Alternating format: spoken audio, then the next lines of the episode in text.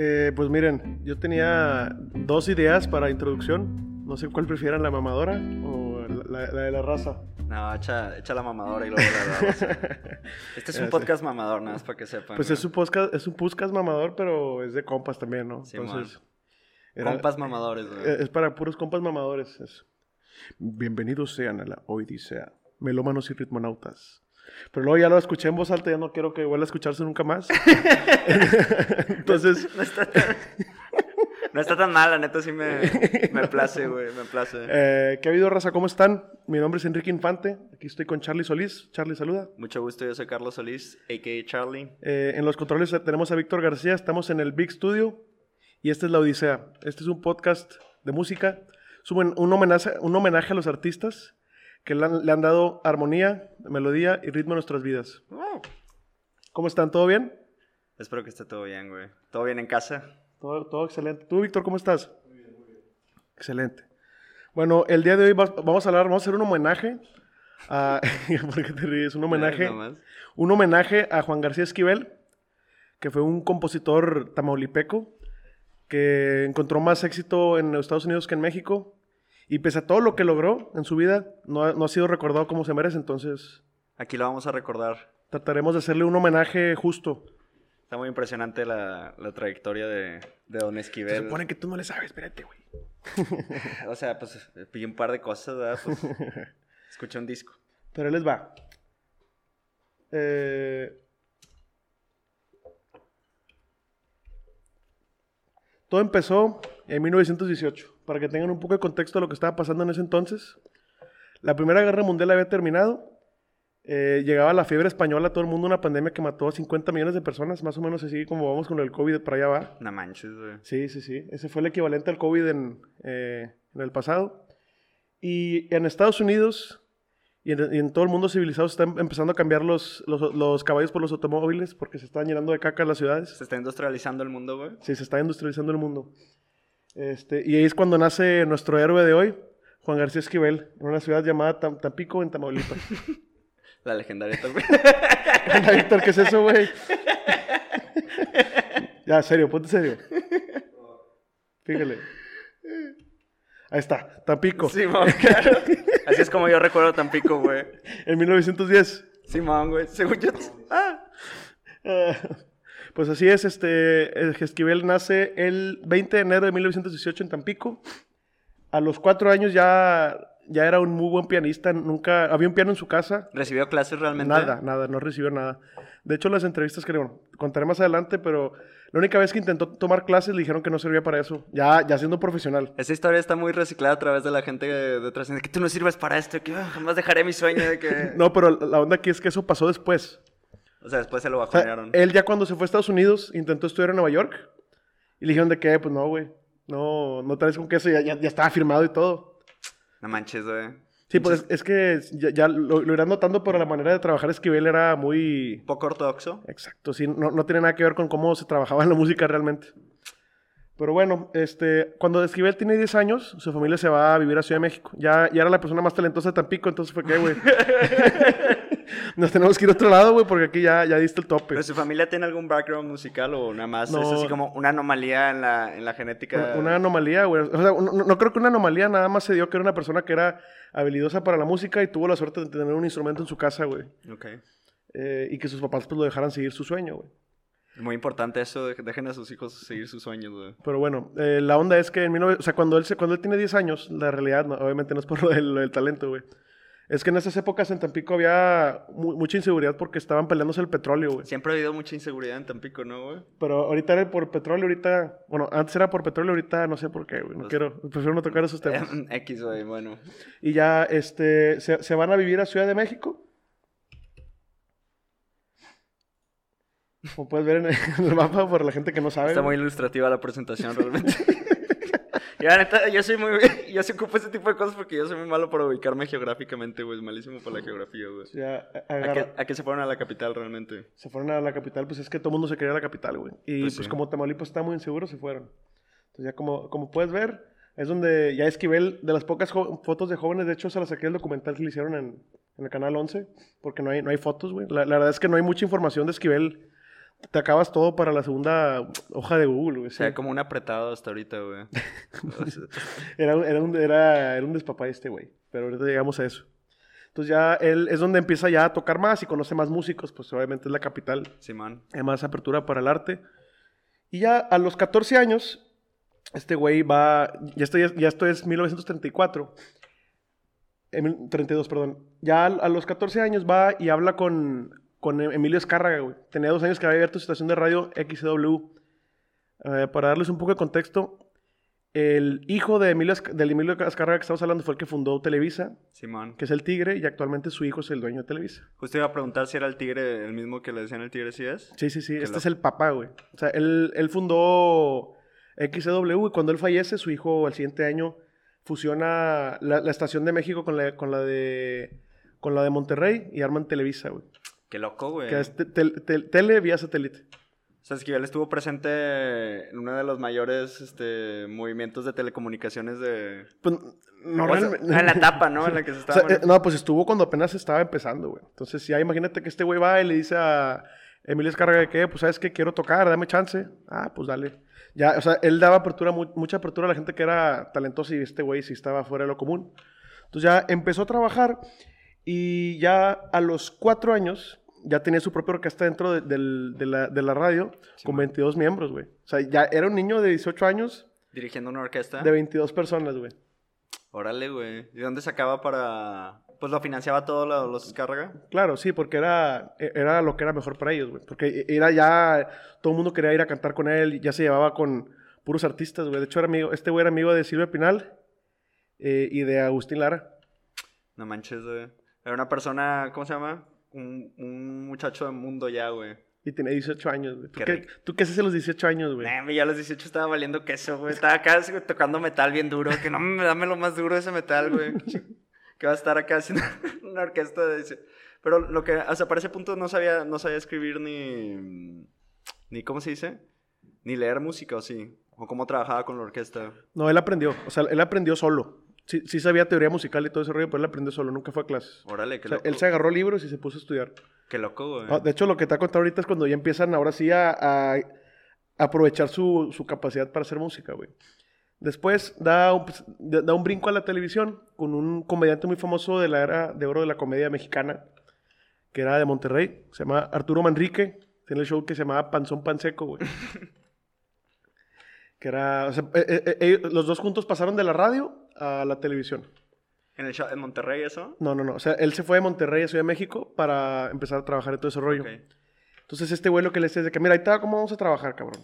Va- Vas a llegar tú a las 8 de la mañana, yo tengo un guion para todo lo que vamos a hablar este día, yo te lo voy a decir, y tú, cuando vengamos, ya tienes que tener la música escrita para todos tus, para toda tu orquesta, y la van a tocar en vivo. Tienen 12 horas para hacer todo ese rollo. Y el contexto, por ejemplo, una era que le decía, quiero que te imagines a un ruso y un francés caminando en China. Órale, esta es suerte, haz la música. Qué loco, güey. Entonces imagínate que te pidieran todos los días hacer ese pedo, güey. O sea, tenía 12 horas para, pues es como, no sé por qué me, lo- me estoy imaginando como que las, pre- las prensas de los diarios que nunca paran de que... O sea, tenía que estar haciendo música de manera constante diario para todo lo que sucedía en el show. Sea, tocaba, mientras estaba pasando el show o lo grababan en ese momento. No, no, en vivo. O sea, se ejecutaba en vivo mientras el show sucedía. Órale, güey. Se grababa así. Pues es que es lo que te digo. eh, Y no, y no hay videos de, de esa orquesta tocando. no hay casi nada. O sea, digo, lo, lo único que hay de video valioso es el documental. Que salen varias fotos de él tocando con la orquesta y todo, pero realmente no hay como que un episodio grabado. Es que fue hace mucho, güey. Fue en los 40. Simón, son los 40, güey. Está, está complicado. Entonces ya este güey ya lleva desde el, desde el 34 trabajando de manera exitosa en la radio, güey. Y un día, este, ya, pues ya tiene su orquesta y todo, güey. Se, se le, se le acerca el encargado de la disquera RCA de México, que es una, es una disquera, creo que es de Universal. Y dice, oye, pues vamos a grabar unos discos, güey. Graban dos discos aquí, que son, es las tandas de Juan García Esquivel. Eh, no, ese disco nada más. Y luego graba música para dos películas, güey, que se llama La locura del rock and roll, que es donde sal- sale él cantando. Qué buen título, güey. Está, está, está chida la canción. La, ¿neta Suena- no has visto la película? Suena como onda César Costa, güey, eso, güey. Eh, Está curioso porque la, la- la actriz principal, la, la- actriz principal, eh, se, se termina andando con ella, güey. Esta- este güey era un cabrón. Esquivel se casó seis veces durante Órale. su vida. Sí, sí. Esquivel no se rendía. Güey, ¿qué pedo con. O sea, me imagino cómo será vivir en esos tiempos ser joven y tener como que acceso a, tantas a tantas cosas, güey.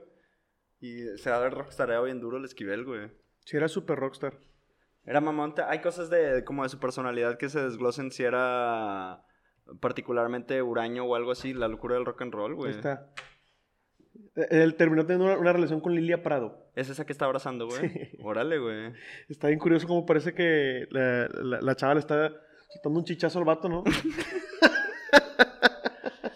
Güey, qué pedo, güey. Todos se ven como. Más o menos como Body Holly, güey. O algo Sí, así sí, pues es que, es que literalmente es, es cuando llegó Body Holly y hizo, la- hizo que todo Latinoamérica se volviera loco, güey. Eso lo hablaremos después.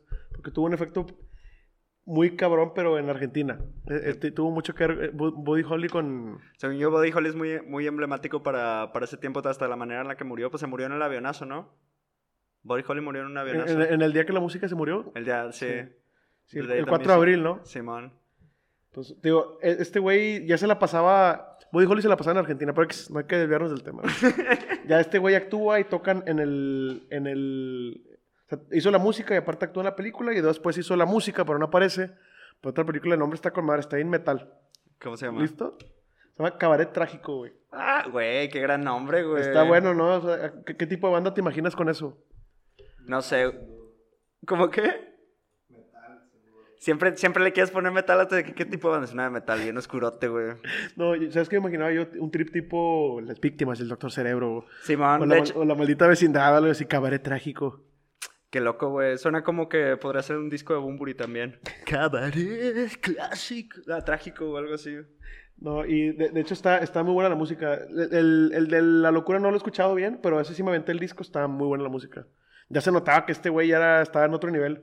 Entonces, lo, lo que pasa después, Para esto, ¿cuántos años, está, ¿cuántos años tenía aquí?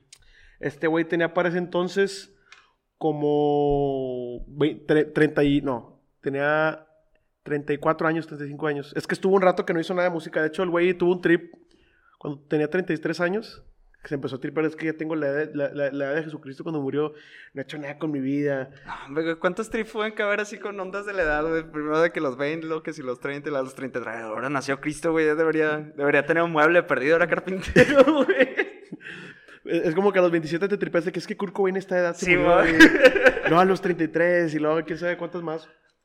Qué denso, güey. Se empezó a tripear y, y que dejó de hacer, dejó de hacer música. No, para nada. Lo que, lo que se empezó a tripar es que no, no he hecho nada así como que no he dejado huella, aunque soy muy talentoso. Como la de trascender. Sí, sí, sé que que quería encontrar una manera de trascender. Y, y él se quejaba que la- las, las otras bandas, las otras orquestas es- sonaban muy convencionales, él quería hacer algo distinto. Entonces le puso, le- un amigo suyo le dio una idea por un nombre bien mamón, Sonorama. Panorama. Que después así se llamaría su proyecto cuando ya empieza a trabajar con, con sonido estéreo, güey. Bueno, X. Entonces ya saca sus dos discos, trabaja con las películas y ya un, un- el, encargado de RCA dice, oye, güey, es que tú, tu talento aquí no... ¿No cabe? O sea, no cabe, tienes que irte a Estados Unidos, güey. Aquí no estás valiendo queso, güey. Te tienes que ir a Estados Unidos. Entonces ya después de grabar sus disquitos... Esos dos este, también, también fue la... puta, Mira eso, güey. Güey, se ve como... De hecho, está medio curioso su cara, ¿no? Está, tiene la cara muy caricaturesca así en general él, güey. Simón, güey. Y luego con, con los lentes que usa, como que le- yo, yo creo que hasta él los puso de moda, están raros, míralo. Se, se ve, se ve como una Son como persona muy los- classy. Los del men de Pretty Woman, güey. ¿cómo, cómo crees que llegan a, a poner esas poses de que... Actúa como que... Es que- como que toda la onda de esos, de esos años era mover los dedos y que... Uh, Simón. ¿Cuántos? Ahora que lo pienso, no se ve muy cómodo, ¿no? Como con el puño así. Está medio chusco, güey. Pero luego, ¿qué hizo el men? Entonces se lo llevaron a Nueva York, güey. ¿Se lo llevaron? Sí, de hecho esto está mal. Eh, sí, se lo llevaron a Nueva York. Ese se sale de California, pero se lo llevaron a Nueva York. California, California está cerca de Nueva York, güey. Creo que no, está en el mismo país, güey, pero realmente no están cerca. Ahí están, ahí están, güey. California, Nueva York, potata, potato, güey. Bueno, güey, el trip es que se lo llevan a Nueva, York, a Nueva York a los estudios de RCA, los grandes, güey. Dicen, a ver, güey, vamos a grabar. Te vamos a dar cinco horas para que grabes. Tienes que grabar un disco en cinco horas. Entonces, este men en cinco horas, güey, ya estando en el estudio, güey, graba este disco. A las tres horas y media acaba y fue, acá, cabrón, pues acabaste bien rápido. ¿Ahora qué? Ah, pues grabamos otro disco. Entonces, lo que hizo fue, Pero la rosita que está escuchándolo en Spotify, más o menos en la descripción de los discos, ¿no? O de las imágenes. Ah, bueno, esto de hecho se va a estar divertido, güey. A ver, Charlie, quiero que tú describas cómo se ven los discos. Este en particular se ve bastante cool, o sea, lo que pueden ver es como al parecer la, super- la superficie de otro planeta medio volcánico o algo así rocoso y hay una muchacha con un este, como que es un leotardo rojo y una tela, este, en posición como de baile o algo así. Y, a- y arriba dice Living Stereo. Sí, básicamente lo que están promocionando es que ya están saliendo las grabaciones en estéreo Simón. Y que querían que la gente viera. e- Era más que nada para comprar los reproductores estereofónicos. El mundo, eh, bueno, el disco se llama, en, en inglés se llama Other Worlds, Other Sounds, y que es otros mundos y otros sonidos. Sí. Esquivel y su orquesta. De Esquivel y su orquesta. O sea, ya andaba bien flipado para este mundo. O sea, supongo que ya estaba, digo, si era tan prolífico, tienen una evolución de que muy densa y eh, empiezan a experimentar. O sea, mientras más cosas hagas, o como parece que este man estuvo haciendo muchas cosas, como que te can- se cansó de lo convencional, me imagino también. Ah, no, este güey nunca hizo nada. O sea, lo único convencional que iba a hacer ese güey fue en la radio. Pues, o sea, te- música para, la música que sea para la radio, para el show. Es que, por ejemplo, él al principio, que no, no está tan guapo, por eso no lo recalqué, es que era que, güey, tú, tú vas a tocar piano, empieza la, la- la hora romántica, y vas a tocar piano mientras un cantante de, de- de género romántico canta. It. Luego ya vieron que pues este güey sí era muy bueno. Ah, bueno, pues vamos a armar- le fueron armando su orquesta y todo el grupo, y ya fue cuando empezó a tener Y todo esto labores más importantes. financiado por, bueno, pues ahí dice en la esquina de RCA. O sea, todo esto estaba siendo financiado por RCA. Sí, o sea, e- él, él- esto ya fue cuando se fue de, de la radio y de la tele, se fue a México, se fue a Nueva York y grabó los dos discos. Entonces, esto, es, esto fue por RCA Víctor, que era, y aparte, como te digo, e- ellos se enfocaban mucho en que dijera Living Stereo porque estaban vendiendo los reproductores, güey. Entonces, era que, "Eh, güey, pues, ¿En qué año dices que es esto? esto es en el 59. O sea, de hecho, si, si buscas en internet, todo el mundo pone que 58, pero él mismo te dice en una entrevista que le hicieron cuando yo estaba tocando en Las Vegas, que se va después, que él llegó a Estados Unidos en el 59. Fue cuando se, se puso a empezar a trabajar. Entonces ya grabó este disco. Para esto, la, la, la, la orquesta de Esquivel era muy, era muy única. No, no- no tenía cuerdas, tenía puros metales, su piano, tenía una guitarra hawaiana y una guitarra acústica. Que es una guitarra hawaiana, las quitan en slide. de que- Uh, sí, Ah, qué loco, güey. sí, entonces eh, sí estaba muy tripeada su música. Entonces ya graba este y como les quedó tiempo, dijo, ah, pues vamos a grabar otro. En ese mismo sentón, güey. Sí, o sea, o sea, tres horas y media grabó ese disco, el primero. Es que ya, es que él era perfeccionista. Te vas a ir dando cuenta ahorita que te voy contando. Estaba obsesionado con que todo fuera perfecto. güey. Entonces, ¿cómo lo grababan? O sea, llevaba la banda y la ejecutaban en el momento en el estudio y ya lo plasmaban así en corto, ¿no? Sí. Y después grabaron este, que es música.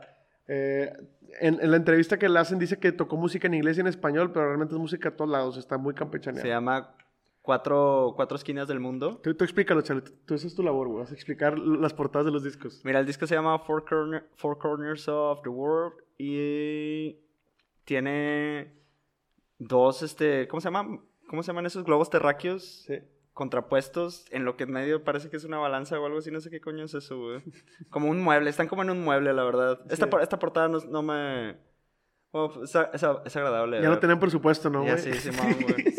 Ya sé que aquí se la está puñetando. Y aquí como que es como explorar sonidos de... No, pues básicamente nomás fue que, ah, pues tengo más música, pues grabamos más, güey. O sea, nomás fue que tengo más música aquí lista para grabar. De hecho, un detalle que se me pasó del disco pasado. eh, la disquera ya la había mandado desde México, desde RCA México, eh, güey, tú vas a grabar estas canciones, ¿ok? Simón. Y yo no las quería tocar, güey. Entonces cuando llegaron acá fue, ah, chinga, se me perdieron, güey. Se me perdieron la- de que toda la música que íbamos a tocar aquí ya está escrita. Pero no te preocupes, yo tengo unas que ya hice yo. Y tocaron esas, güey. Entonces, eh, los productores de Estados Unidos nunca supieron eso y los de México pensaron de que, ah, bueno, pues se me hace que los gringos le dijeron que la cambiaran. Simón, güey. Entonces- se salió con la suya. Se salió con la suya, güey.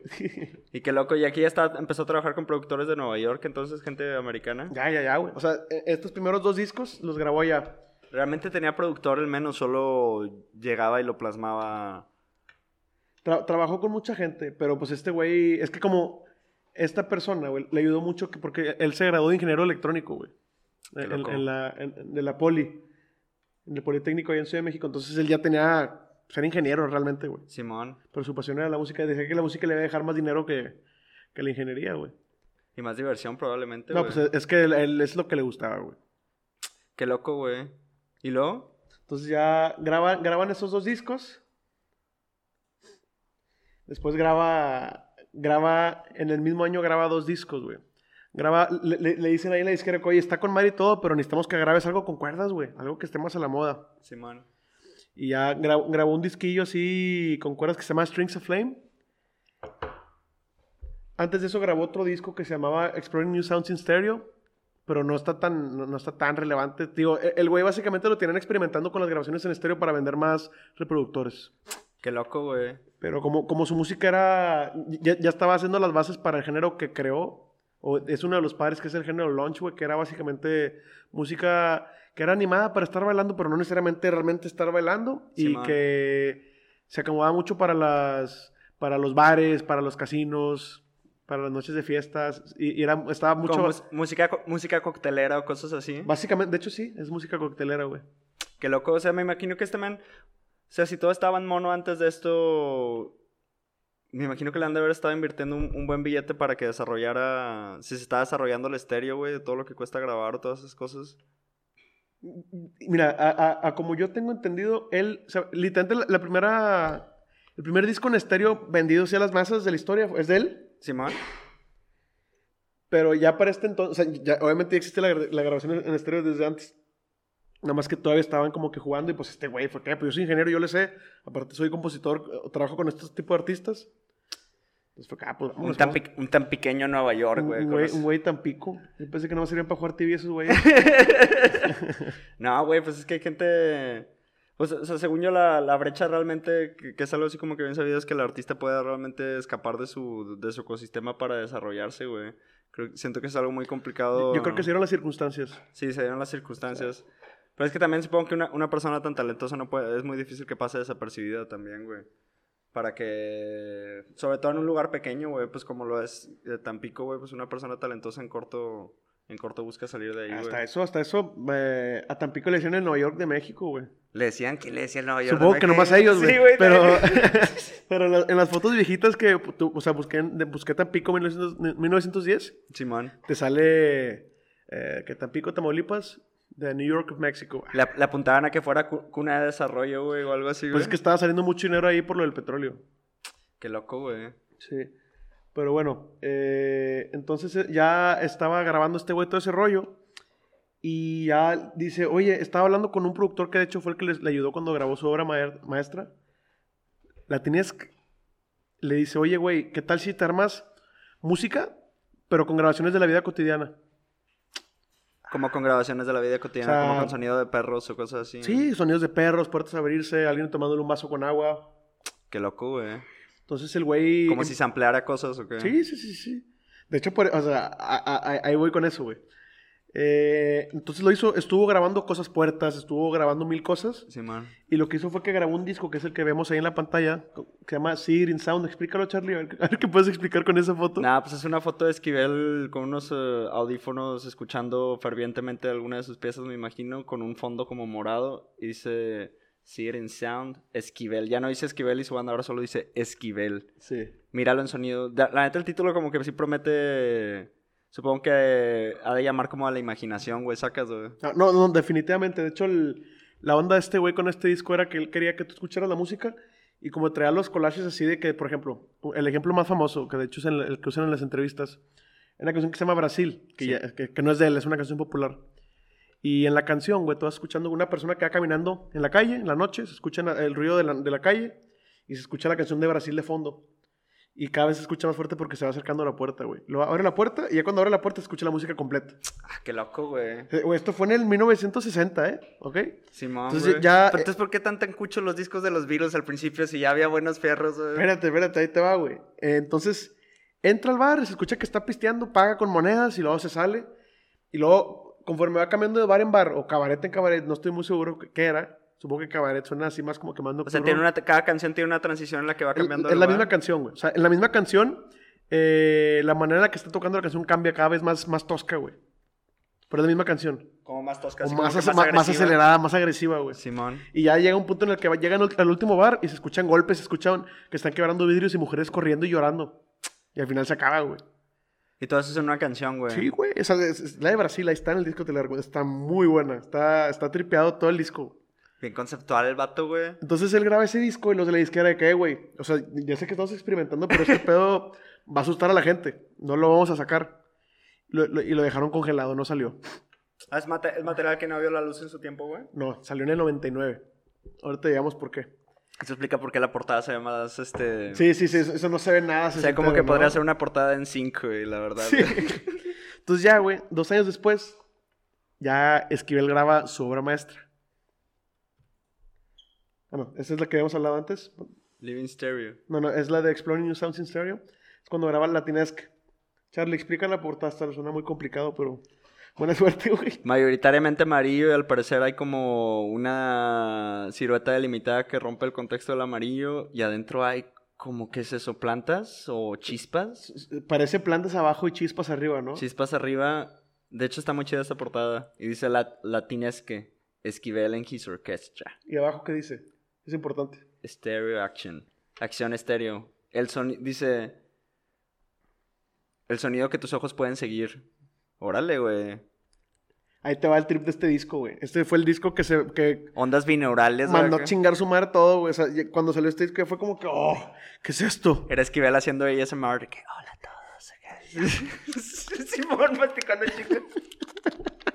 Qué loco, güey. No, ahí te va, ahí te va la historia de este disco. Eh, él quería, o sea, ahorita ya, ya estaba pasando todo lo, lo de las grabaciones en estéreo y ya, sal- ya, ya eran los estudios con dos canales. Simón. Entonces este güey dijo, yo quiero hacer, quiero hacer una grabación que, el, o sea, que los sonidos estén realmente separados. Entonces, ¿qué hizo? Separó dos estudios de la RCA que están separados por una calle, güey. ¡Ah! Acabo de hacer un desmadre, sígueme contando. gente, para, para la gente que está escuchando, acabo de tirar un chingo de hielos por, por mi ansia de pistear mientras escucho a Enrique. Bueno, eh, rentaron los dos estudios y se llevó la, la mitad de la banda. eh, mitad de la banda a un lado, mitad de la banda al otro. Y les puso unos audífonos y estaban conectados en vivo, güey. Entonces ya- ya, como ya, ya tenía la banda completa, dijo, tengo que hacer una... Quiero, quiero separar realmente el estéreo. Lo que empezó a hacer... Estaban... Lo estaba poniendo a tocar al unísono y cada quien estaba ejecutando la pieza en un, en un estudio. Sí, güey. Porque est- estaban sincronizados en tiempo real con audífonos. Entonces estaba, de un lado estaba él con la banda, con la mitad de la banda, y el otro lado estaba Stanley Wilson. Wilson, que ahorita vamos a hablar de él y, le- y cómo fue importante para Esquivel. ¿Quién es Stanley Wilson, güey? Es, es la persona que ya, ahorita ya vamos a pasar esa parte, que es la que hizo que entrara a trabajar a Universal. Ya dame todas las partes, güey. Quiero todas las partes ya, güey. Nada te creas. Entonces, que, que ahí te da lo que yo estoy suponiendo que estaba pasando, güey. Lo, lo que hacía él, para los que me están viendo, básicamente hacía que el, el sonido pasaba del oído izquierdo y luego...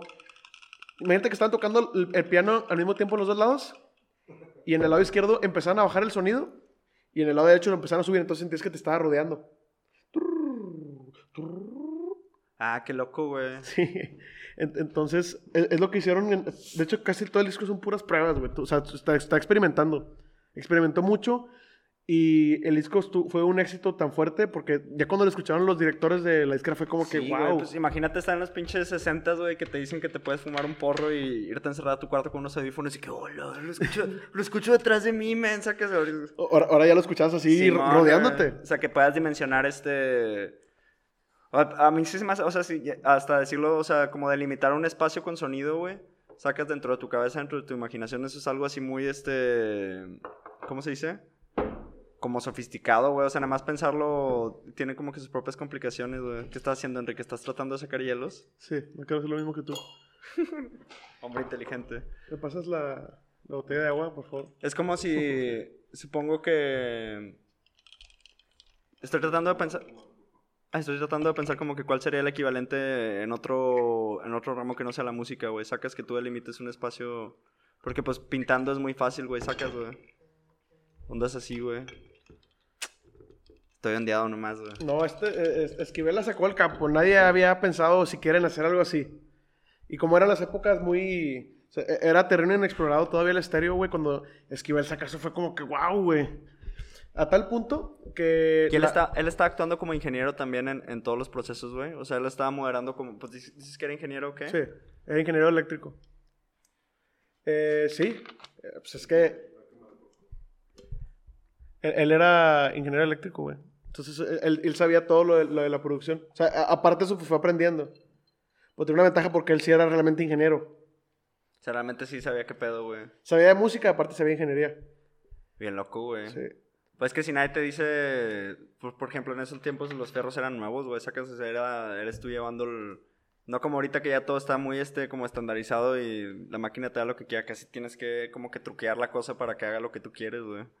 Qué loco, güey. Y en- eh, persona como que es un virtuoso, seguro de haber sido bien cada palo el vato. No, que- y- sí, yo, yo, yo no creo Así. que me hubiera caído bien. Dicen, dicen que era muy carismático, pero según yo, cuando alguien se muere, todo el mundo dice que es toda madre. Sí, ojalá, güey, ojalá me, me diga. Pero no, güey, o sea, me imagino que sea hacer... Esa, esa gente normalmente, según yo, tienen como que un cierto nivel de autismo, sacas, están así como que en otro, en otras ondas, güey.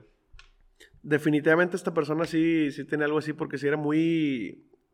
ya que lleguemos a cuando empezó a tocar en vivo, vas a ver qué cosas así medio ondeadas hacía, güey. Entonces ya el, el disco fue, fue- tuvo un impacto tan cabrón que los de la disquera le, le pagaron las regalías de 60 mil discos a él. Porque en la compra de, de para, en la compra de un estéreo, digo, de un reproductor estereofónico, Ah, te venía el disco. te ven el disco. ¿Por qué? Para que te des una idea de lo que va a pasar cuando compras discos en estéreo, güey. Simón. Entonces era como que, wow. Entonces, imagínate que la primera impresión era eso, güey. Para que entiendas realmente qué tan lejos puede llegar el estéreo, güey. Órale, güey, qué loco, güey. En- Entonces sí, ese disco fue muy popular, fue un éxito, güey.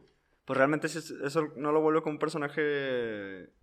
Bueno, en mi cabeza lo acaba de volver mucho más relevante en el, en el desarrollo de la música como la conocemos, entonces... Claro, güey, no, no, no. Y, y lo que me dijiste ahorita tú de, de que, que grababa los samples, por eso creen que, por eso se le- por eso dicen que es pionero de la música electrónica, güey, también. O sea, este, este güey dicen que es pionero, o sea, es pionero de, de la producción en estéreo, Simón. pionero de la música electrónica, padre del género launch, que en ese- esa época se le llamaba Space, Space. Age Pop. Space Age Sí, Pop. porque era, era la época en la que se estaban empezando a pelear Rusia. Este, Está en la pinche Guerra Fría y la chingada, güey. Sí, pero era el trip de, de ir al espacio, güey. Qué loco, güey. Entonces le llamaban Space Age Pop, güey. Entonces este güey fue el pionero de ese pedo. Estuvo aparte siendo pionero en, en producción musical, en estéreo. Pionero aparte en, en, en el, en los samples. Simón, Nadie sabe quién es, güey. Qué loco, güey. Entonces ahí, ahí te da lo que pasa, güey. Este güey ya grabando, este, cuando, cuando graba los primeros discos, le dicen de que, oye, güey, tú necesitas irte a, a California, están los mejores músicos allá. Se lo llevan a California y es cuando conoce a Stanley Wilson. Stanley Wilson se lo lleva, es eh, lo invita a ser parte del equipo de Universal para grabar música de los episodios de las series, para las películas, güey. Simón, para musicalizar cosas. Exacto. Y ahí es donde empieza a conocer gente un poquito más pesada, güey. Estas, por ejemplo, son, son algunas de las cosas en las que trabajó, güey. Trabajó en los Picapiedra, güey. Trabajó no en los mames. Picapiedras, güey. Trabajó con... Con- O sea, Wa- Walt Disney lo, lo admiraba muchísimo, este cabrón. Para los que no puedan ver lo que hay en la pantalla, están los Picapiedra.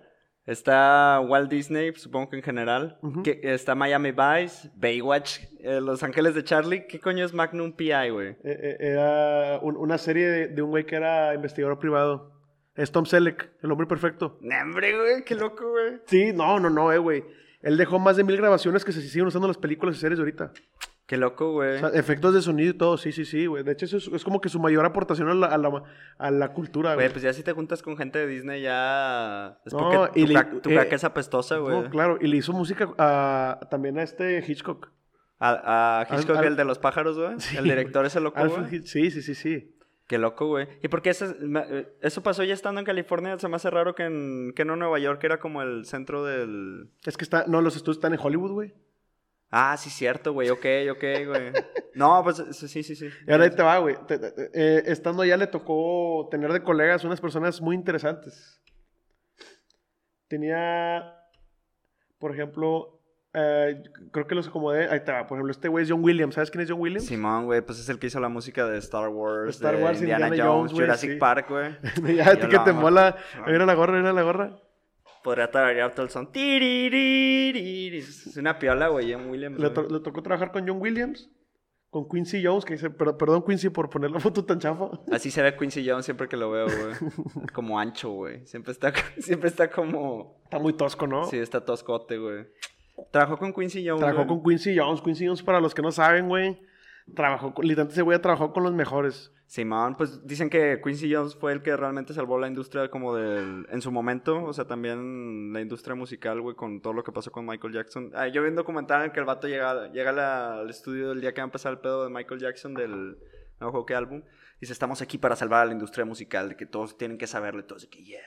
Se pusieron a hacer unos discatsos, güey. ¿Cómo O sea- conoció realmente a, por ejemplo, a, a Quincy Jones, güey? ¿Se lo, o sea, lo- lo- los conectaban o qué, es que güey? eh, eran todos parte del mismo equipo. O sea, todos jalaban ahí.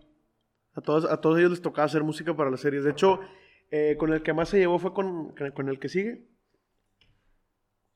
Con el caballero Henry Mancini, güey. No sé si sepas quién era Henry Mancini. Parece el. eh, para los que no puedan ver, imagínense a. al vato que era el dueño de Baby el Porquito Valiente, güey. el que era el personaje ese, güey. Pero ¿qué tiene, güey? Ahí te va. Este cabrón te va a tararear la canción. Yo creo que la más popular. Él, él- él, yo creo que sí. O sea, la neta es que todos tuvieron más currículum que él. Pero este güey, yo, yo creo que fue el que tuvo más amplio. No sé cómo explicarlo. Como que él fue el que tuvo más chamba. Ahí te va. Turun, turun, Ah, es de Pantera Rosa.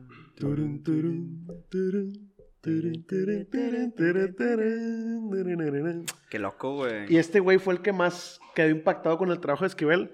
Al punto en el que también empezó a hacer música launch y fue más exitoso que Esquivel en eso, güey. No manches, le tumbó el changarro, güey. Pues Chance tenía. Eh, mira, por lo que yo escuché de Esquivel, como que es, es así muy extravagante. Ah, o sea, Chance alguien que lo hiciera más mellow probablemente tendría más éxito en el mercado. Definitivamente es lo que, exactamente lo que Simón. estaba pensando. Y justamente ahorita que venía en camino al estudio, eh, tenía pues música de Esquivel en radio y me salió una de él y estaba mucho más tranquila, güey. O sea, Simón. mu- ya, ya, yo me imagino con la música de Esquivel que era así gente bailando mientras tomaban así sentados moviendo los pies así bien acelerado, Simón. güey. Estaba muy extravagante su música y, y en cambio esto sí está más como más tranquilo. Te estás disfrutando tu martini, te estás echando un Más, purillo. más, rebajadi- más rebajadón, güey. Sí, más tranquilón. Pero, güey, nada más mira con la gente con la que estaba trabajando, güey. Mate Tampico. Gente de pilinga pestosa, güey, si me preguntas a mí, O güey. sea, sí, güey, o sea, pero... Pues qué loco, güey. Según yo, pinches... me- O sea, hay, una, hay toda una onda de no conocer tantos mexicanos que... Que hay... Pues supongo porque, porque muchos se los come México en parte, güey. Pero No, que es- es que el- es lo que, de hecho, es lo que estaba pensando. Que ve- ven que no son apreciados, aquí se van, güey. Simón, claro, y la güey. rompen en otros lados. Es como, por ejemplo, pasa ahora con el cine con... eh, ¿qué- qué- ¿Quién está Pues ahorita? todos los directores mexicanos trabajan allá, güey. Simón, Cuarón, Guillermo del Toro, la chingada, que nadie quiere... Nadie quiere echarse el, el pedo en México, güey. Que, pues, es- más bien, o sea, me sorprende lo lejos que puede llevar... eh, Pues una persona puede venir de cualquier lado como en Ratatouille, güey. De que un chef no... No me acuerdo que, que decía que tenías que venir del lugar correcto y que puedes cumplir todos tus sueños. Algo así, cosas de Disney, güey. No, hombre, que chafo, güey. Güey, es que sí es, sí es, este, sí es impresionante pensarlo, güey.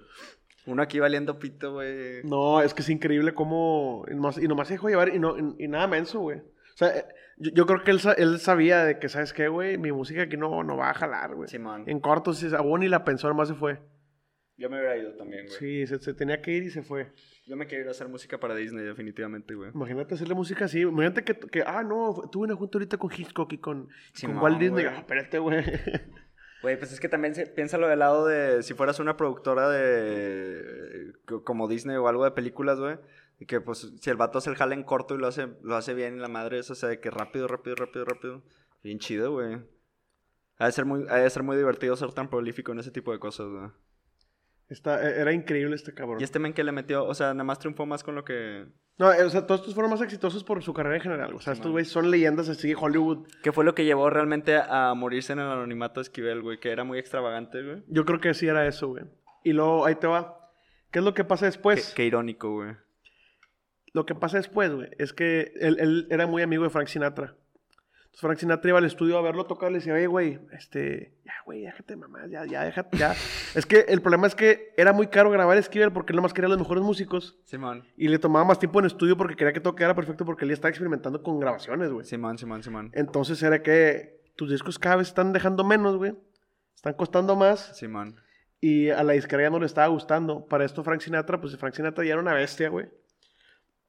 Esto fue en el, en el 62 y le dice, "Eh, güey, este, ya, güey, de que creo que tienes que hacer un grupo más pequeño porque aparte tenía 32 músicos, güey. No manches, güey, es un chingo de gente, güey. Manteniéndolos, o sea, literal, según yo, lo haber mandado a sus hijos a la universidad de sus músicos, güey. Sí, güey. Entonces ya le dice Sinatra, vente, güey, vente a mi disquera, se llama Reprise. Eh, vente a mi disquera y le bajamos para que sean menos, güey. Y ¿sabes qué? Tú deberías estar tocando en vivo. Para esto, otra cosa en la cual este cabrón fue pionero. Fue pionero para cuando en los eventos, o sea, cuando estás tocando en vivo, estuvieran sincronizadas las luces Simón. y el humo con la ca- música, güey. O sea, como que hacer un show así dinámico. No nada más tocar, güey. Eso, él fue pionero en eso. Pero que eso no lo hacían desde hace mucho tiempo, güey. Piénsalo, cuando ves los videos de los Beatles tocando cuando estaban blanco y negro, güey, ¿cómo se ve? Nomás están tocando en la, en la misma época. Se ve y se escucha de la verga. No sé por qué grababan tan culero en ese tiempo, güey, de repente, güey. Cuando buscas el show de Ed Sullivan, que están en creo que están en traje, Simón, Simón. eh, no- nomás están tocando, güey. Y es la misma época, esto fue en el 62, güey. Qué loco, güey. Entonces este güey le dice que, este, vente conmigo, güey. Vamos a, to- o sea, empecé a tocar en vivo y le empezó a abrir a, a Sinatra, güey, hasta que ya amarró un contrato con un hotel que se llama Stardust ahí en, en Hollywood, digo Hollywood en Las Vegas, ahora se va a Las Vegas, Simón. Firma un contrato de un millón de dólares por cinco años, güey, Un millón de dólares que en ese cinco- entonces eran ocho millones de dólares, güey. Órale, güey. Y el trip era, eh, güey, tienes que tocar mínimo seis, seis meses al año de que en el hotel. ¿Seis veces al año? Seis meses. Ok, o sea, todas las noches. Sí, sí, sí, de que tú, tú nomás acumúlame seis meses de días en tocar, güey.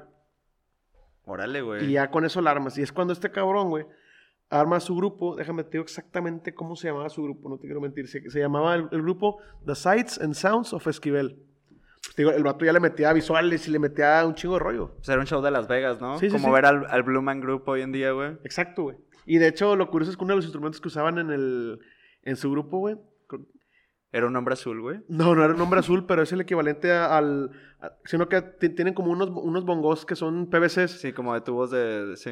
Ese instrumento lo usaba él, güey. El, el equivalente original, que es un instrumento que, cada uno tiene diferente, supongo Sí. que afinación. Simón, que tienen como que diferentes este, largos y cosas así. Sí. Pum, pum, pum. Exacto, güey. Sí, él, él- o sea, él- eh, es que este Sinatra le dice, "Eh, güey, tienes que rebajarle.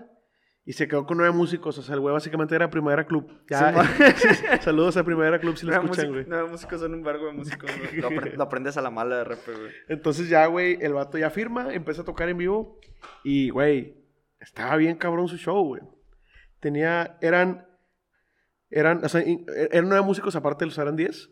Y era, él tenía cinco músicos que, que eran, digo, puede ser una, una guitarra, un órgano, güey, un- una batería. Y, y a veces le agregaba pues, los instrumentos raros que te digo. Tenía también otro, güey, que, que, lo movías con las manos, güey. Ah, este, el... ah, se me acaba de ir el nombre, güey. Pues tenía instrumentos exóticos, entonces, güey, ¿cómo se llama esa madre? Teramín, una cosa El así. Theremin.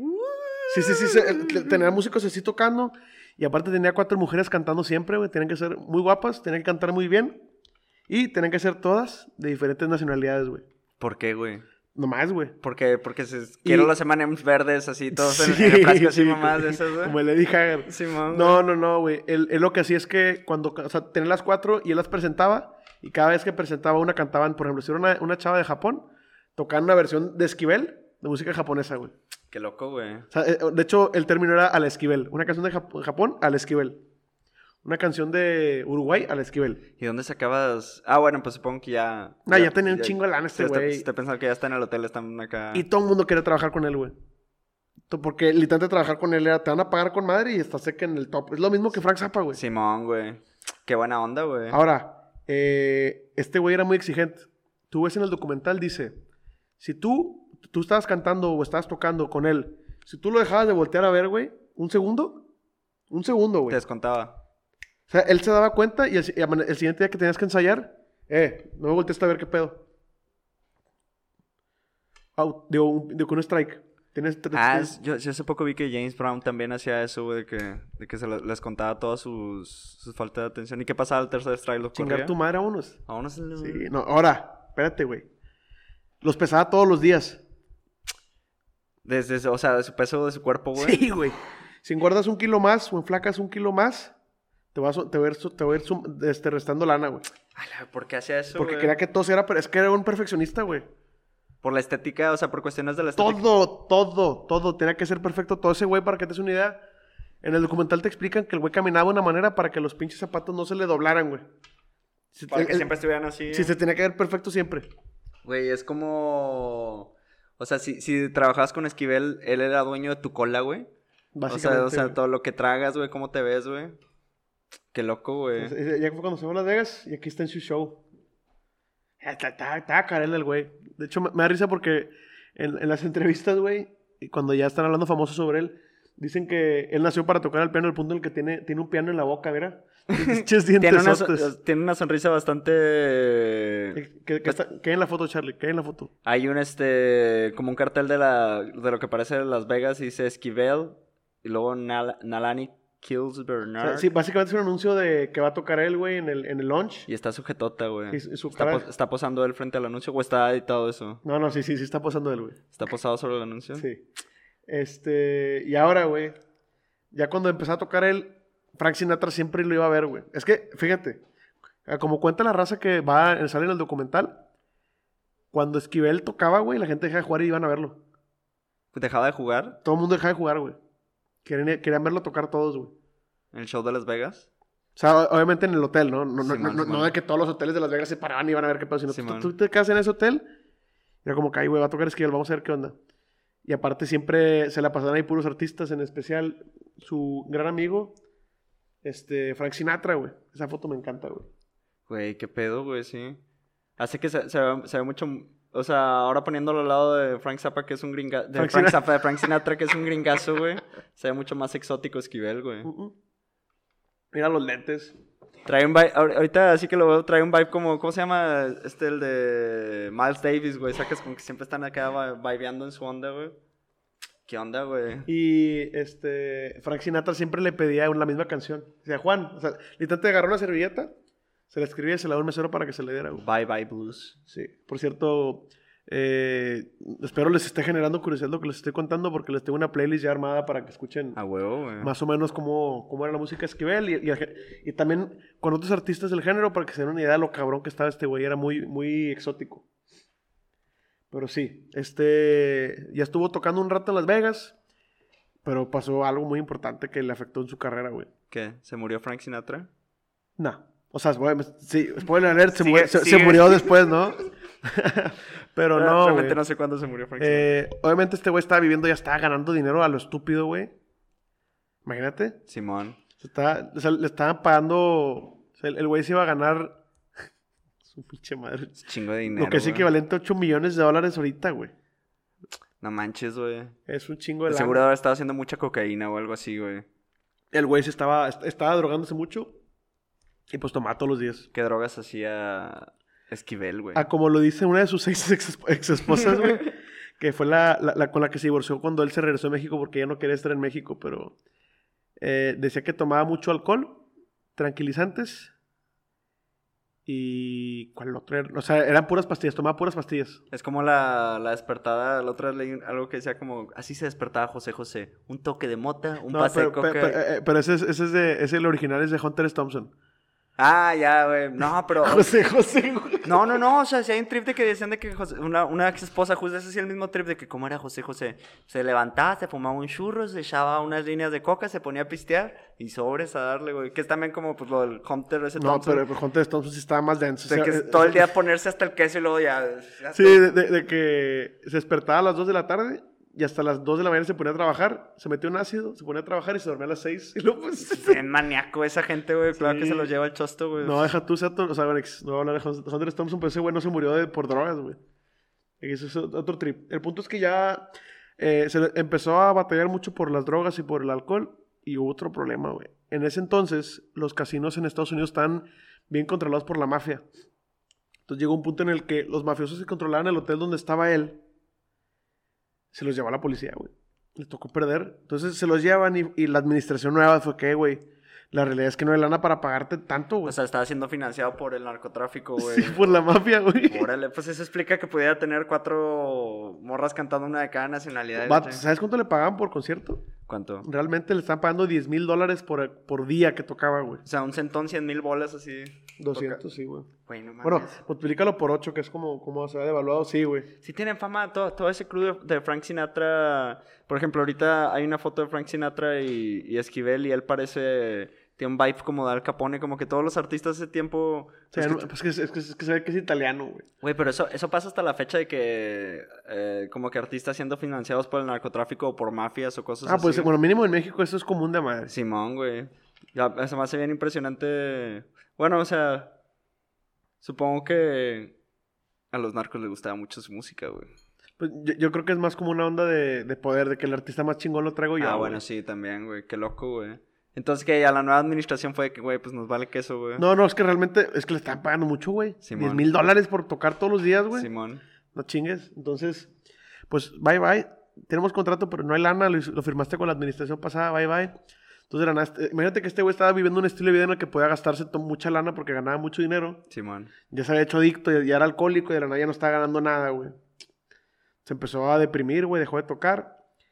Y su, su ex esposa, una de las seis, güey. De hecho, creo que es la quinta porque nomás se casó una vez como cinco años antes de morir, güey. O sea, en, to- en todo este transcurso de todas las pendejadas que ha estado haciendo el vato, se ha estado... Casando y divorciando. cambiando de ruca como si fueran calzones el Ben, güey. Sí, güey. Qué loco, güey.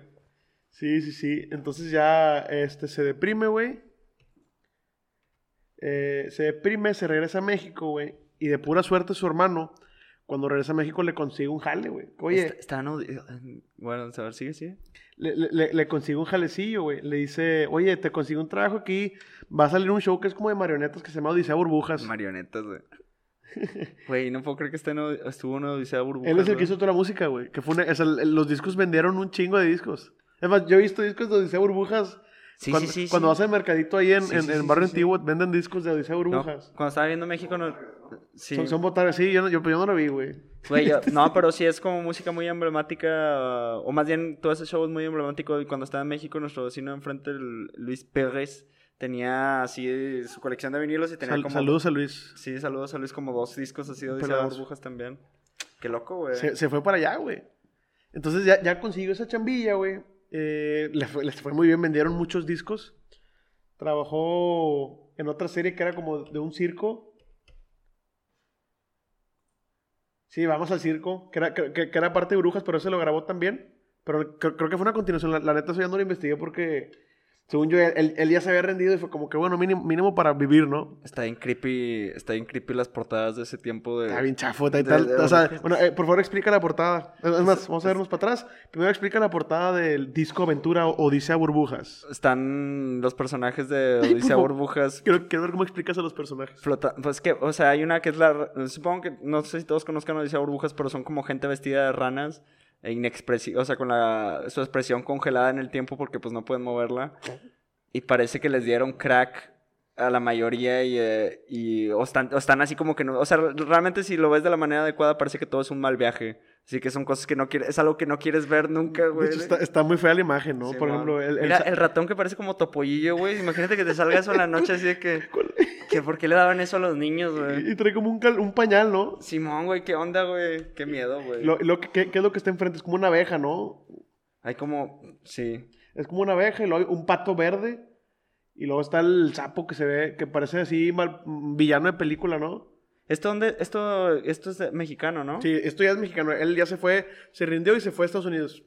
Y volvió a México para hacer el show de burbujas. Así es, regresó, re- regresó, perdón. Regresó. Regresó a México en el 78 y fue cuando su hermano le consiguió la chamba, que fue un éxito, vendieron muchos discos.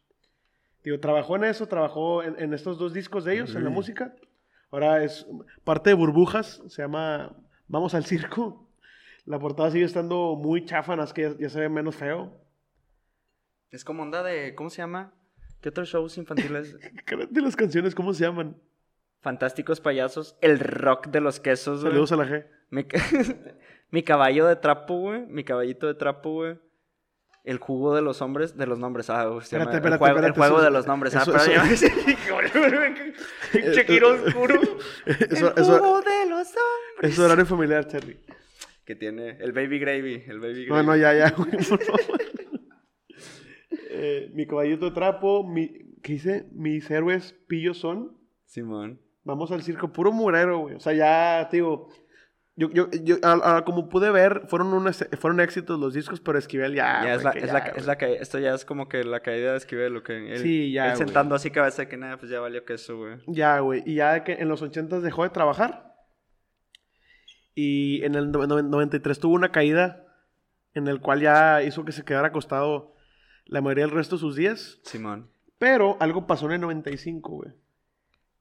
Salió como un- unas de esas revistas que mandaban por correo a todo a- en Estados Unidos y en México. y Que se llamaba. ¿Cómo? A ver, ¿tú explícalo, Charlie? Dice. Incre- Incredibly Strange Music, música increíblemente extraña y viene como que es un recopilatorio de Re- recopilaban así música medio rara, güey, y al mismo tiempo enviaban, se enviaban discos. y te llega por correo, güey. Qué loco, güey. Es como esas ondas de morros comprando revistas y pidiendo así que estos lentes son para ver otra dimensión. Sí, cosas sí, sí, Es sí, como ese sí, tipo de- pues es de de te- de los noventas, güey, Te suscribes y te mandan mugrero, güey. Entonces, eh, dentro de ese volumen, eh, exactamente la foto que está puesta ahí, para los que están viendo el video, viene música de Esquivel. Entonces, cuando la gente lo escucha, fue como, "Ah, cabrón, ¿qué chingados es esto? Está bueno. O sea, tuvo como que otro breakthrough No, así. Tuvo un revival, Charlie, se hizo más famoso en los noventas que cuando tocaba ya, güey. Pues supongo que sí, güey. Pues ya estaba más ampliada la audiencia, ¿no? De que a dónde puedes distribuir realmente la música, Entonces, güey. eh, se hizo un éxito y empezaron a usar su música para hacer así como música lounge moderna, pero digamos que alentaban o sea más rápido la música Esquivel y le iban editando para que quedara así para, para antros. Está, está en la... yo, no, yo no he escuchado, creo que solo escuché un disco de Esquivel, pero me sorprende. De repente, cuando lo escuchas, sí es como un... O sea, pues yo no diría tanto que es música de fondo lo que yo he escuchado. No, no pero, es música o sea, de fondo, es, música para escuchar con es- es atención. música para escuchar con atención. Me Sí. sorprende que sea como lounge, güey, como que, uh, le estamos pasando bien. Yo lo escucho y es de, ¿qué, qué está pasando? Hay un chingo de cosas pasando, güey, sacas, güey. Yo, yo creo que es depende, o sea, es como lounge, pero yo me imagino un lounge más, más denso, ¿no? Yo me imagino gente en Las Vegas así, toma y toma, y que se, se ve mucho Simón, desmadre. Simón, Simón. Entonces, ya con eso hubo un revival de Esquivel eh, y un revival de la música, pues de la Space, Space Age Pop. Y ya, de hecho, lo entrevistan de que, "Ay, ¿qué opinas de tu revival? De que qué bueno que ahora sí la gente, espero que la gente ahora sí me aprecie. Y como vieron el boom los de la disquera, sacaron después el disco, el... No le haber caído ni un peso ese men de todo Ni eso. de pedo, güey. Pinche ensartada. Y al vato así a todo viejo de que "Eh, eres una verga y que a todo pobre. Que ni me coman caca, güey. pues, güey, él, él- él falleció en Jutepec, Morelos, güey. ¿Cómo volvió? ¿Qué, qué hacen Jutepec More- O sea, ¿cuántos años? Para, para cuando llegó este revival ya, eran los, los Y- y- 90. Y en 90, él nació en 1918, güey. Él nació en 1918, o sea, ya casi era... ¿Qué está cumpliendo ahí? ¿220, 72? No, 80 y algo, güey. por- 80 O sea, porque, pues, el- o sea, hace dos años hubiera cumplido 100 años, güey. No Ah, no, me la bañé, sí, tú, tú- tú tienes razón. Simón. Qué oso, güey. Pero, güey. Entonces ya para cuando. Ya para cuando. Ya para cuando el men ya. Fue más. O sea, tuvo reconocimiento, ya no lo pudo disfrutar, ya no tenía vida ni dinero, ¿no? No, de hecho, está, o sea, por él se fue a Estados Unidos, dejó todas las deudas allá, güey. Ah, ya. Sí, Están sí. hablando de Coppel, del- de Coppel americana, así de Sí. que. De, de hecho, hay, hay una onda que al parecer dejó mucha música grabada y muchas fotos con gente importante y contratos y todo, güey. eh, en un almacén y lo tiraron todo a chingar su madre. Porque, pues, el güey nunca pagó nada, pues, eh, pues, bye. Qué loco, güey. Y el- si, alguna persona se quedó con eso, eso vale mucho dinero. Pero no creo. Digo, como, lo, lo que pasó es que este güey eh, pegó mucho en la época en la que creo que esa música no pegaba mucho aquí en México. Y como fue, fue algo que nomás fue una era, realmente no. o ¿Qué otro músico de launch conoces, güey? Realmente. No, pues yo no, yo no conozco mucho lounge en, en general, güey. Pero más bien me sorprende que eso se, se, se hayan montado como que tendencias de ese tipo de cosas, güey. O sea, a mí lo que, lo que más me sorprendió de, de lo que escuché de él es como que los sentimientos que explora, el tipo de emociones que transmite, que son así como caricaturescas o, o como teatrales. O sea, que no, no hay, no hay como una convencionalidad de, oh, pues estoy triste, de que hago una- unos acordes menores y hablo, hablo de cosas, este... De, de hecho, algo que está muy tripeado de él es que mucha de su música no, no usaba ningún lenguaje, usaba puras sílabas. Qué loco, güey. O sea, nada más estaba. Pues que. usaba Le, más le la qui- voz. le quitó la nacionalidad a su música para que fuera universal. Qué loco, güey. Estaba bien loco este cabrón. Que le echaron ese men de Tampico, güey. O sea. Está curioso porque di- dicen que hacía música, ahí va, güey. Di- Dicen que hacía la música para los bares de Venus. O sea, el- la gente lo escuchaba diciendo que este güey está bien tripeado. Esta música no, es para otros planetas esto. Por eso todo el mundo lo escuchaba, estaba interesante, pero realmente ya en contexto era como que, ay, pues el chile no lo... Está muy fuerte como para estar escuchando Sí, siempre, pues es ¿no? como. Tienes que ser un, mo- un morro rata así como para escuchar de que un pinche rola de 20 minutos de Dream Theater o algo así. O sea, como de- son, ondas de, de que tanto te gusta masticar. Por, por- por ejemplo, a la gente que nos escucha. O sea, a mí lo que me sorprende cuando si, si, si llegan a escuchar un disco de Esquivel o dependiendo cuál escuchen, lo que yo escuché, lo que me sorprendió era cómo realmente rompía la frontera del tiempo en el que está ubicado cuan- eh, eso cuando se hizo. O sea, eh, es impresionante ver cómo, cómo modelaba el sonido. O sea, realmente haber tenido una, unas puñetas mentales así de que extensísimas, güey. Está muy revolucionario que, que fueran los 60s o los 70s y, y realmente estuvieras plasmando el sonido de esa manera, que tuvieras, que lo pudieras dimensionar, que pudieras hacer que la gente Pues, imaginara. pues, güey, el- lo, lo que estábamos hablando ahorita de- del disco ese que salió hasta el 99, que le dejaron ahí congelado 39 años, es que estaba leyendo una, una entrevista de un, de un chavo, un periodista que se llama Eric Montenegro. Espero si escucha esto, le mando un saludo. Simón. que de hecho ahí en Twitter le puse que, oye, ¿podrás decirme dónde sacaste esa información? Es que el problema es que to- todas las documentales, todas las entrevistas, todo tiene fechas distintas. Está un poco complicado. Como que hacer la línea de tiempo. Sí, güey. Unos dicen que se fue en el 55, pero su hermano dice que se fue en el 55, pero él dice en una entrevista que se fue en el 59. Y luego, por ejemplo, su, herma- su hermana dice que grabó el primer disco en, en menos tiempo y que aparte le dieron menos tiempo y otros dicen que más. O Entonces, sea, tiene como que, como hay muchos hoyos en su, en su historia, tiene mucha mitología rodeándolo también. me- ¿verdad? y eso a mí me encanta, güey. Sí, güey, pues es un gran trip, güey. Por eso no, no planeo hablar a detalle de sus últimos, verdaderos últimos días, porque quiero que viva el mito. Pero, por ejemplo, dicen, dice Eric Montenegro, que cuando estuvo congelado muchos músicos, es que, que al parecer todo el mundo admiraba a Esquivel, güey. Era, era- es como, ahí te va el ejemplo, güey. Por ejemplo, este ejemplo me gusta mucho. Cuando yo, yo hablo con el ingeniero Abelardo, saludos Inge, y con sus hijos, normalmente la gente admira mucho a, a, a Cristian Nodal, que su música está con madre, pero ellos admiran a Edgar Barrera, güey. A- aparte de que admiran a Cristian Nodal porque es bueno, ¿Quién es Cristiano Dal de...? no te contaron mal. No saco, güey. X, es un güey que hace mariachi, está muy buena su música, es el que anda con Belinda ahorita. Ah, ya, entonces sí saco. Bueno, eh, Edgar Barrera, los hermanos Barrera, pero creo que Edgar Barrera es el que es más famoso. Simón. Son los hermanos que le hacen toda la música y lo graban y todo, güey. Y esos güeyes creo que tienen nuestra edad, Charlie, y ya tienen como 12, 10 Grammys, güey. No manches, que, Son- se, que se mochen con uno, güey. Dile, ¿qué puedes dile, mándale un, mándale un tweet, güey, mándale un tweet. Güey. mándale un pinche tweet, güey. Pero es lo, es lo que te digo. Yo creo que los músicos admiraban más que los, los, los, los mortales, güey. Pues claro, güey, pues es una persona, pues que hay muchas cosas realmente, de- digo, depende de cómo consumas música, pero la realidad es que pues mucha gente no la... Para que tú te sientas es- a escuchar una canción de este man y como que la aprecies en su, en su totalidad, sí tienes que sentarte y dedicarle tu atención. Y pues siendo ciertamente que seas músico hace que, que todo sea más fácil de, de valorar, sacas de, porque dimensionas realmente cuánto, cuánto cuesta llegar a, ese sonido o a esa ejecución o esas cosas. Muy impresionante, güey. Este... Yo sí, supongo que era como un este un trip de padrino así de la música, que no tanto que fuera así de farandulero, pero de que, ah, Esquivel, que, "Mua, usted grande, grande, ondas de esas, güey. Era, era un personaje muy imponente, como lo he estado leyendo. Digo, era admirado entre puros músicos, güey. Admirado y temido también, al parecer, güey, que si bajas de peso te quita tu dinero, pero... Imagínate, pues era como un Frank Zappa, güey. Simón, güey, pues a mí sí me recordó mucho, es que también cuando lo escuché, güey, me recordó mucho a Frank Zappa de manera... O sea, fue así de que las primeras cosas que pensé por... por y no sé qué tenga... Esta- Estaba tratando de hacer la correlación en, en, en cómo son esas personas o que tengan... Que, que son tan virtuosos para escribir y que lleguen a caer en ese tipo de sensaciones, sacas en estas ondas como per- percusivas, caricaturescas o así. Sacas, o sea, cuando lo, lo que pienso es que cuando hacen música no están pensando de que este una situación en particular, más bien en una emoción en particular, están plasmando así un panorama de una situación. Como lo que me contaste que el men va, va, Ah. va caminando, o sea, realmente tienen una dimensionado algo muy grande en su cabeza. No, de, de- de hecho, o sea, el güey explica que no. Yo, yo veo la música cuando compongo. Yo, yo, yo, yo, yo lo desarrollo como si estuviera pintando, güey. sí. Simón, güey. Yo veo el lienzo, yo lo veo el lienzo. Y yo a la música la veo como colores. Yo creo que es- eso es sinestesia. Sí, eso es sinestesia, güey. Y el güey básicamente dice que, ah, bueno, pues este- este, este tono va así, este color, este va así.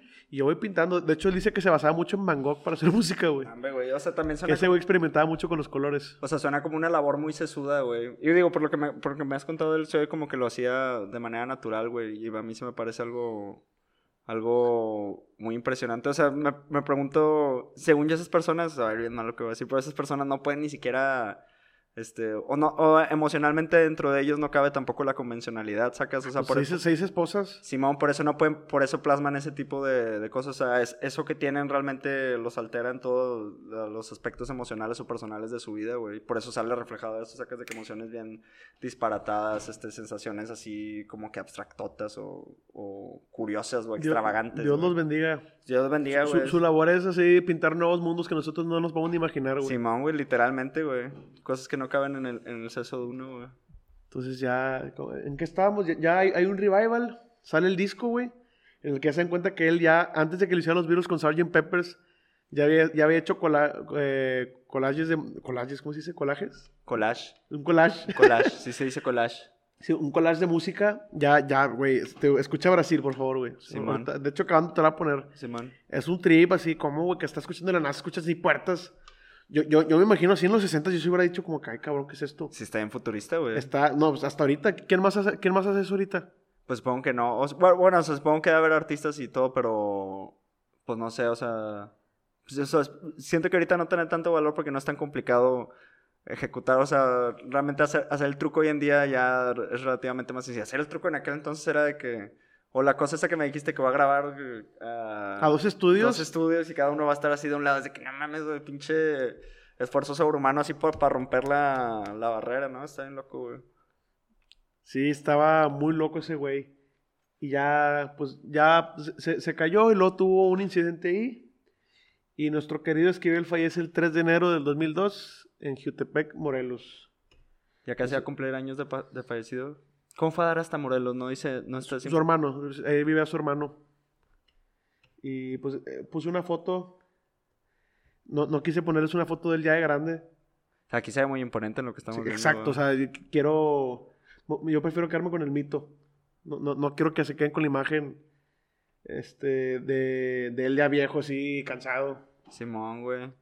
No manches, güey. Me gusta mucho la historia de Esquivel, güey. Digo, hay, muchos huecos que... Lo que me gusta de su historia, que siento que es como, tan- como lo de su música, es que hay espacios para tu imaginación también, de lo que él hacía de su, de, de su vida y que puedas visualizar. A mí me impresiona, yo quiero conocer, yo quiero conocer gente así, güey. Siento que tener una conversación con ellos ha de ser este muy ilustrativo, güey. Sacas ¿Con, con alguien que piensa como él. Sí, o sea, ¿qué, qué cosas sí, Siento que han de tener procesos muy diferentes, güey. Muy diferentes a, a, a todos nosotros en todos los aspectos de su vida, güey. Este... En la foto se puede ver a Esquivel este, en primer plano y de fondo está como fuera de foco lo que creo que es su orquesta. Está vestido con un traje blanco y una camisa negra. Está en blanco y negro la foto. Su pelo está muy, muy bien, este... Peinado. Muy, muy bien peinado al estilo de los 50. Se ve como Body Holly, con la cara un poco más chata. Y se ve muy, muy serio, como que está concentrado en... En su arte. Sí, güey. A ver, posa como él, ya, ya que, ya que estás en la cámara. Con- con- Pero ponte así de perfil, ¿no? Volteamos para acá. Así se ve, güey. Yo ya no me puedo ver como Esquivel, güey. Te faltan los lentes. Sí, me faltan los lentes más chuchos, güey. Tiene una mirada muy Simón- fuerte él. Simón, güey. Pues seis esposas y la madre. No, era un Ese hombre la vivió, güey. Ese hombre- güey vivió con madre, por eso te digo que ya, ya al final ya fue como que, ay, bueno, ya, güey. Ya me voy. Ya, Ya, ya, voy o a, a donde Trusca, Tuscla Guerrero. ¿Dónde? Eh, eh, Jutepec, Morelos. Jutepec, Morelos, güey. Sí, ya se fue para allá, pero güey, o sea, o sea, se me hace muy increíble. No sé si sea la cultura malinchista que no creo. Realmente creo que nada más a él se, le- se les pasó por como, como no era así, no era cantante así popular. Es que también es eso, güey. sí. Pero mira todo lo que hizo, güey. O sea, ok, un, re- un breve resumen de todo, de todo lo que impactó este gran hombre, Juan García Esquivel, que viene de Tampico. Este tan pequeño. Este, este tan pequeño, tan grande, Simón. tan pequeño. pero aún así, Este tan pequeño, tan grande. pero aún así tan grande. Eh, ok, fue, fue uno de los padres del género lounge, que fue un músico, un género muy popular en Estados Unidos en los 50s y en los 60s, Simón. ¿sí? Eh, fue pionero en la producción en estéreo, Simón. ¿ok? Eh, fue, él sacó el primer disco quizás que fue grabado en estéreo, güey. Sí, el primer disco vendido a las masas, Qué loco, güey. ¿sí? Trabajó con superfiguras, literalmente trabajó con las personas más la, importantes del medio. con la elite artística de, Exacto, de Estados Unidos. Un pelado de Tampico, güey. Güey, es como. si- Siento que es como enterarte que. Güey, es como cuando te decían de morro, ¿de qué hablas? Los mexicanos hacen cosas increíbles. Y hici- hicieron la tele a color, de que no mames, que hicimos la tele a color, güey. ¿Y qué más hicieron los, los mexicanos? Nah, no sé, güey, pero pues este mexicano ha hecho cosas impresionantes. Eh, increíble, güey. ¿Qué más hizo mi compadre? Fue, al parecer fue pionero en la música electrónica porque andaba sampleando desde antes que Simón, sampleara güey. algo. Es que, es que imagínate eso, güey. ¿Cómo metías un, o sea, buen pedo. ¿Cómo metías un sample, sample, sample? En sample, métele el sample. Metes un sample ahí. yo, no, yo no sé cómo se dice, güey. El sample, el sample. Me- Metes un sample. ¿Cómo, ¿Cómo grababas un sample en los 60, güey? Pues los graba... Pues que ese es el pedo que no sampleabas, o sea, sampleaba... Más bien, este... O sea, supongo que ahorita la, la idea de samplear es más fácil como que meter sonidos que no son tan ortodoxos en la, en la música, pero pues en ese entonces pues no había otra, o sea, era la manera análoga de que pues si quiero... si quiero que algo suene como me lo imagino, voy y lo, lo ejecuto en Pero- el momento. pero lo que- nada como que buscar así. de Pero lo que, otras- ¿cómo te ibas? O sea, con- o sea, ¿cómo, o sea, tío, yo soy un ignorante en la producción. Pero ¿cómo, ¿cómo ibas y grababas una puerta, por ejemplo? ¿O ¿Cómo ibas y grababas la calle y los pasos y todo ese rollo? No, pues no sé, güey. O sea, la verdad, o sea, tenía limitaciones y todo, pero. Por ejemplo, si ya estaba vivo en. Bueno, no, güey, pues que eran los 40, los 50, pues no sé, todo lo que cupiera dentro del estudio y. Mi rato metí una calle completa con gente. No, pues pue- puedes hacer este la mímica, güey, sacas, güey. Sí, me imagino que el güey moviendo vasos, Simón, y luego o sea- él haciendo ruido como de lejos. Eh, gente cotorreando, que puedes hacer la mímica como de lo que está sucediendo para que, para que te pueda dar la, la imagen. Pero pues la fabricas, ¿no? La fabricas desde cero. Está bien loco eso. Está bien, cabrón. Y, digo, y todo eso fue desde el momento en el que tuvo que trabajar con el panzón pan seco que le exigía. Simón. Así que, oye, necesito que me crees atmósferas, güey, de música. Tienes 12 horas todos los días. Simón, güey, puro combustible, güey. aparte, ese güey era pura papi. O sea, era la comidilla, todo eso, güey, después. Puro combustible. Yo sí recomiendo ampliamente que, que escuchen que escuchen Esquivel y, Escuchen nuestra playlist, que la vamos a tener lista. y lo escuchen con curiosidad, güey. La neta levanta mucho la... me o sea, lo primero que pasó cuando lo puse fue que me levantó la curiosidad así inmediatamente. Que qué pedo, güey. O sea, porque esta, porque esta persona puso estos sonidos aquí de esta manera, güey. Porque, porque quiere ser diferente. O sea, es que él decía que todos los otros grupos eran como. Creo, creo que la palabra que usaría él sería ahorita sería mustias. como que, eh, Mustias, güey. Pinches moscas muertas, güey. Quiero ser más extravagante. De hecho, el género. Dentro de lo que hizo el de Launch se le llama exótica. Qué loco, güey. Porque tenía así como que sonidos así exóticos latinos. Literalmente, Simón. Era así, sonidos exóticos este, latinos y marcianos, güey. Latinos y marcianos. Sí, sí, sí. Marcianos es una gran palabra. O sea, para eh, describir, eh, eh, cuando sacó los primeros discos, la raza se tripeaba así las reseñas de que este güey hizo música. Así sonaría la música si la estuvieran tocando en Marte. o sea, si, si unos latinos estuvieran tocando música en Marte, güey. Increíble, güey. Era, era un gran personaje. De otro planeta, de otro planeta. Era un personaje de otro planeta. Tenía y- su propio planeta Esquivel. sí, y está curioso porque ah, el músico que venía del planeta Esquivel. La cosa que llegó del planeta Esquivel. Y, y lo curioso es que de Tampico, que ahí está todo el trip de los aliens, ¿no? Simón, güey. Ah, güey, estaría bien verga hacer un conecto así de que. De que fui. De que, sal- que saliera una historia que no existe nada de Esquivel porque la realidad es que fue abducido, güey. No. Le metieron. Por sondas le metieron el talento o algo así. Güey, qué oscuro, güey. No, hombre. Pero bueno, damas y caballeros, esa fue la historia de Juan García Esquivel. Y que antes de acabar, eh, canciones en, en específico para recomendar. ¿Brasil? Bra- Es, es que no, es que eso, eso ya está más denso, güey. Yo, yo les voy a dejar una playlist con mucha, con mucha música de Esquivel. Pero yo, yo creo que la, la primera que tienen que, que escuchar, la primera es Mucha Muchacha. Simón. Mucha muchacha. Sí, mucha man. muchacha. Latinesque.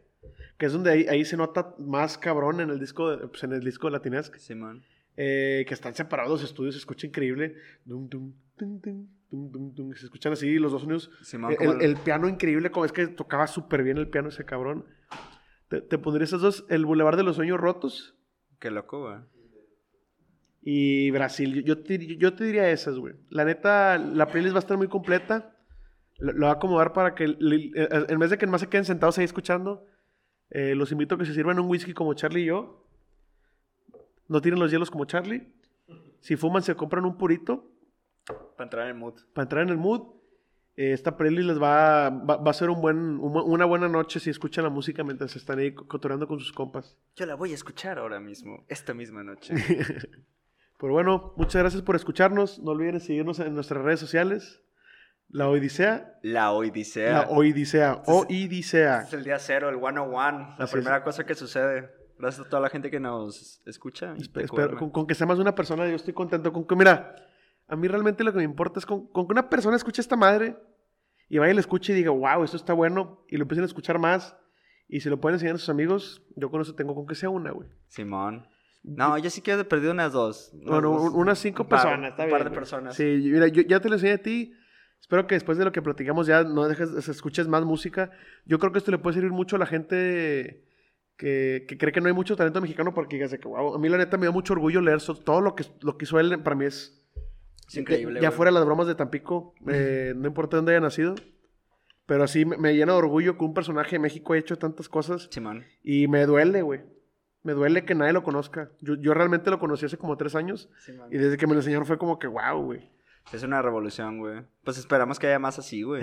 Sí, sí, Ma- sí. Más, más este. ¿Cómo se dice? Como que más historias por conocer, güey. La neta estuvo muy chido, güey. Aquí tenemos muchas historias. eh, sobran historias, güey. al chile. Síganos en nuestras redes sociales, La Odisea. No creo que le tengan pierda, nomás pónganle La I. la I. Es oído con Odisea. La Odisea. Es- son aventuras que entran por los oídos. La Odisea. Ay, joder, tío.